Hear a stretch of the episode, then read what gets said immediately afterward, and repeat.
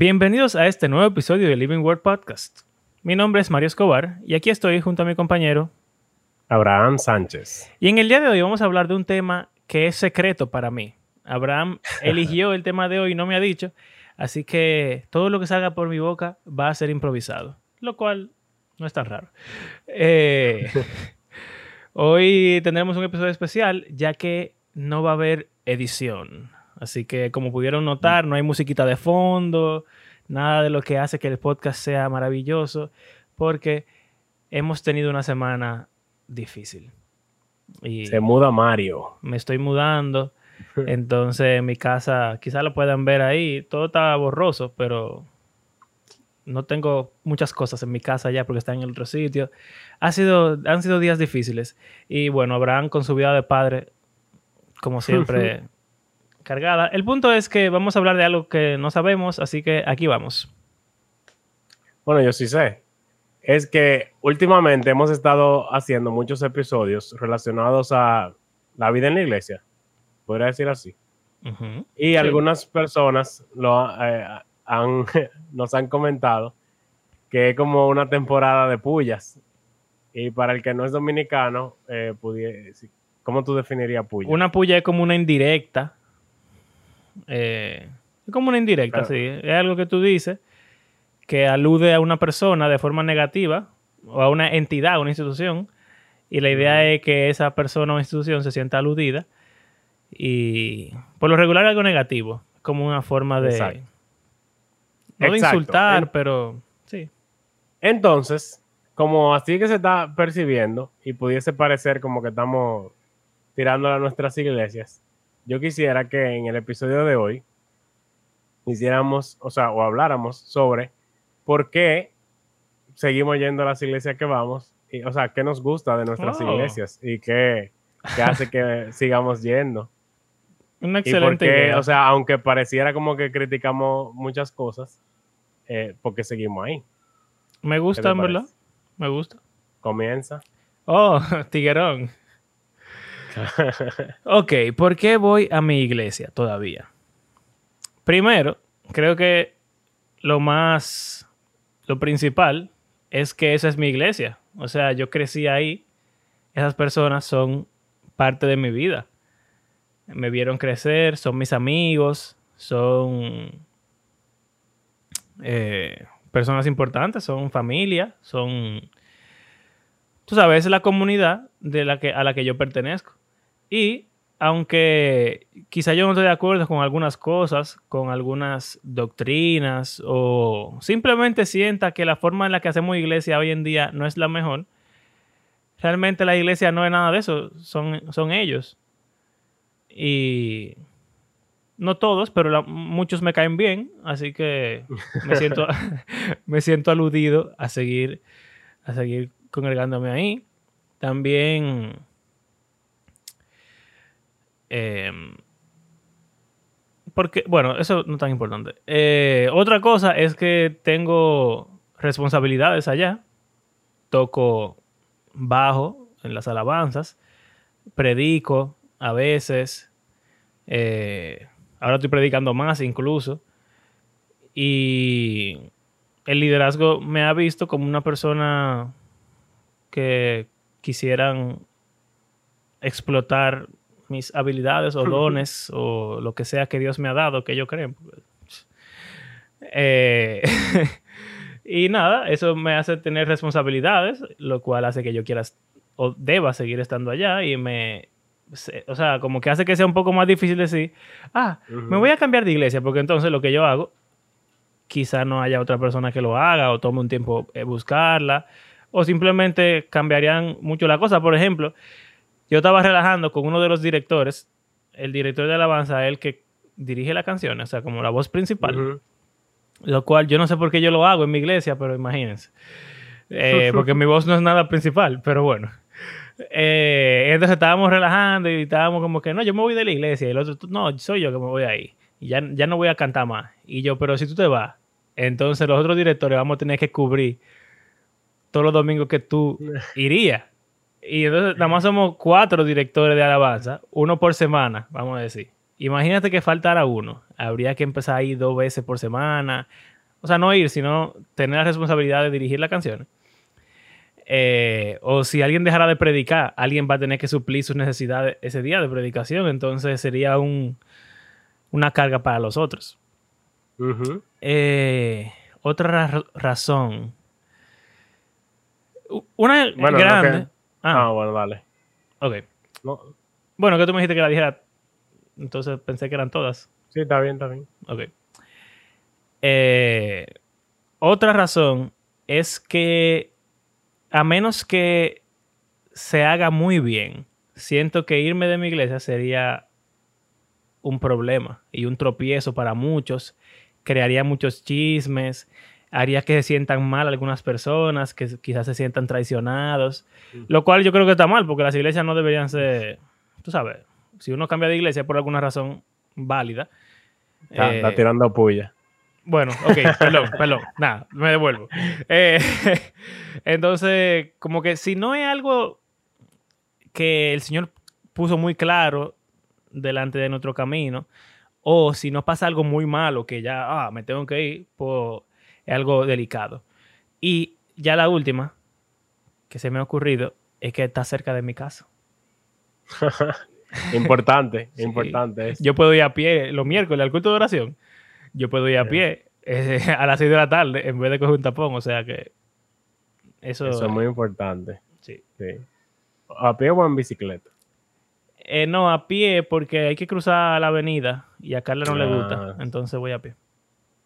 Bueno, ok. Em, al igual que, que, Mario, yo tengo, bueno, ya 18 años yendo a la misma iglesia. O sea que definitivamente ahí que yo la mayor parte de mi vida he estado asistiendo allá, allá van mis padres y allá, o sea, conozco obviamente a muchísima gente que ha estado ahí desde que yo llegué y gente que ha llegado también eh, a medida que yo he estado ahí. Y bueno, ahí fue que yo conocí incluso a mi esposa, eh, diferente a Mario, y allá va mi suegra también, y o sea, allá, allá nos casamos. Eh, y las personas de la iglesia. O sea, como que puede sonar como raro que esa son las cosas que yo estoy mencionando de primero, pero eh, yo creo que el aspecto relacional es bastante importante en una iglesia. la iglesia es la comunidad. Exacto.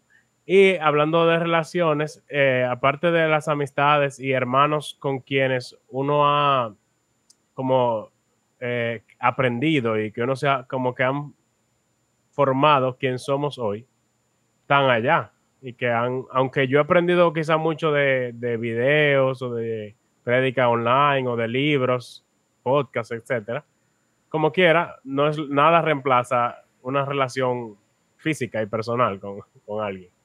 Y eh, hablando de eso, los pastores de mi iglesia eh, realmente, o sea, tienen una relación cercana, se pudiese decir, eh, conmigo, y en el sentido de que así como Mario dice que a él lo valoran, en la mía también, y, me, así mismo tengo responsabilidades de algunos ministerios.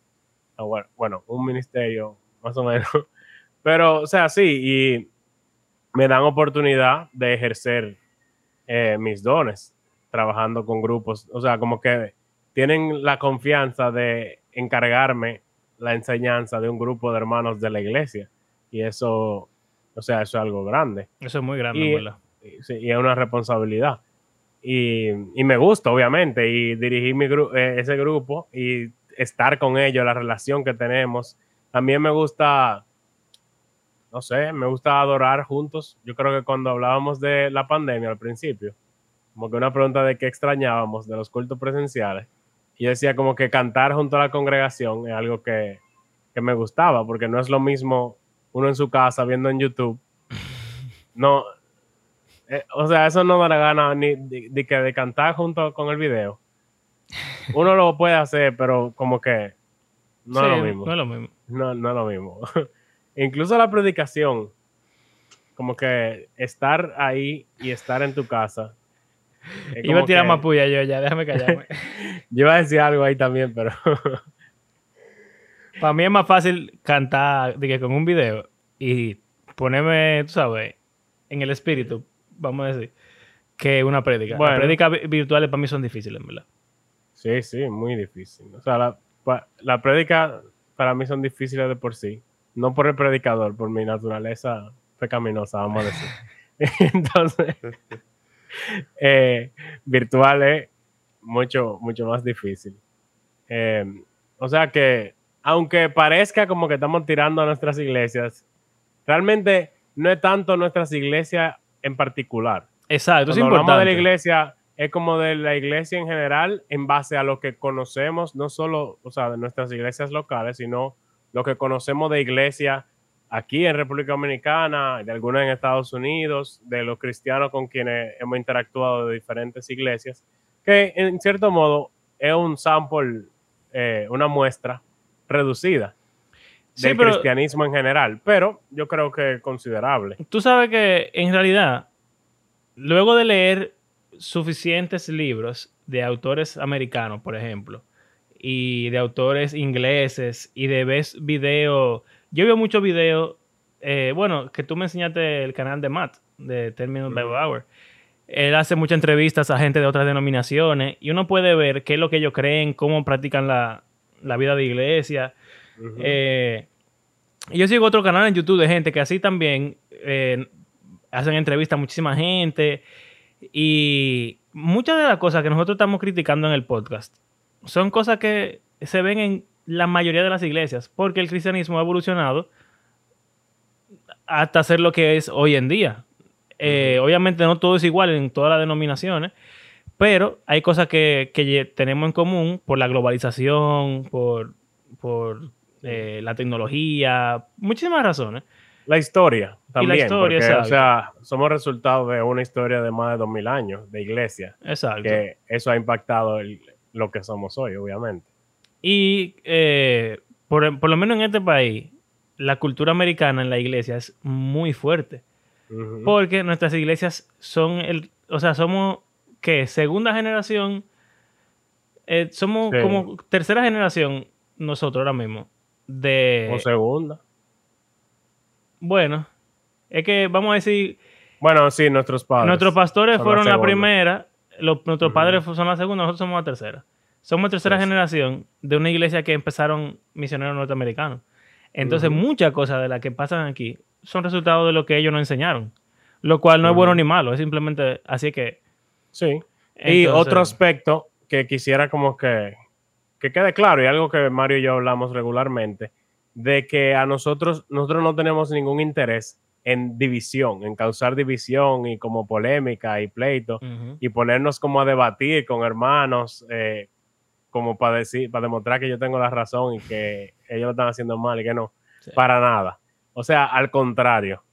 Eh, y quizás eso pueda ser controversial también, Sí. pero yo creo que ambos pensamos de que la iglesia ya se ha dividido demasiado por cosas que ni siquiera debería dividirse, en nuestra opinión. Entonces, eh, mientras no nos saquen, no, no creo que tengamos planes de salir así eh, voluntariamente. Tú sabes que- en verdad, ahora que tú lo mencionas, bueno, yo te conté que hubo una gente que me invitó a su iglesia hace un par de meses. Y ahora que tú, lo, tú trajiste el tema, como que, conchale, yo tengo la oportunidad de irme de mi iglesia. Y hasta ahora la respuesta que yo le he dado es, lo estoy pensando, pero probablemente no. A pesar de que yo creo que en esa iglesia nueva a la que me están invitando, yo voy a tener muchas más, más cosas en común, doctrinalmente, y voy a poder empezar de cero y qué sé yo. Pero en verdad, las razones que hemos compartido son suficientes como para uno quedarse. claro. Porque- Y de, o sea, de hacer lo que uno pueda también para influir, como que, para ayudar. eh, sí, ayudar. O sea, porque somos parte de la iglesia, como quiera, el cuerpo Exacto. de Cristo. Y eso que tú dices de no dividirnos, en verdad, yo creo que es algo importante para nosotros, de verdad, de verdad. Porque, o sea, no estar de acuerdo en algo no significa odiarnos o ser enemigos. Más bien lo que quisiéramos es poder, como en el podcast, tener conversaciones con gente y descubrir por qué no pensamos igual, en qué podemos estar de acuerdo y incluso eh, estar de acuerdo en que no estamos de acuerdo y hacer las cosas de forma diferente. Y eso también está bien. O sea que, sí, Eh, en verdad, fue una gran idea, Brown. Te felicito. Gracias. ya, eso es todo. Un episodio corto esta semana. Episodio Flash. eh, sin edición, sin musiquita y sin nada. Eh, ¿Tú quieres despedirnos? Eh, voy a buscar mi. Las notas. Sí, sí. Bueno, en lo que es la busca, eh, déjame ver cómo mantengo a la audiencia. ya, ya. Ah, ok. Gracias por acompañarnos en este episodio.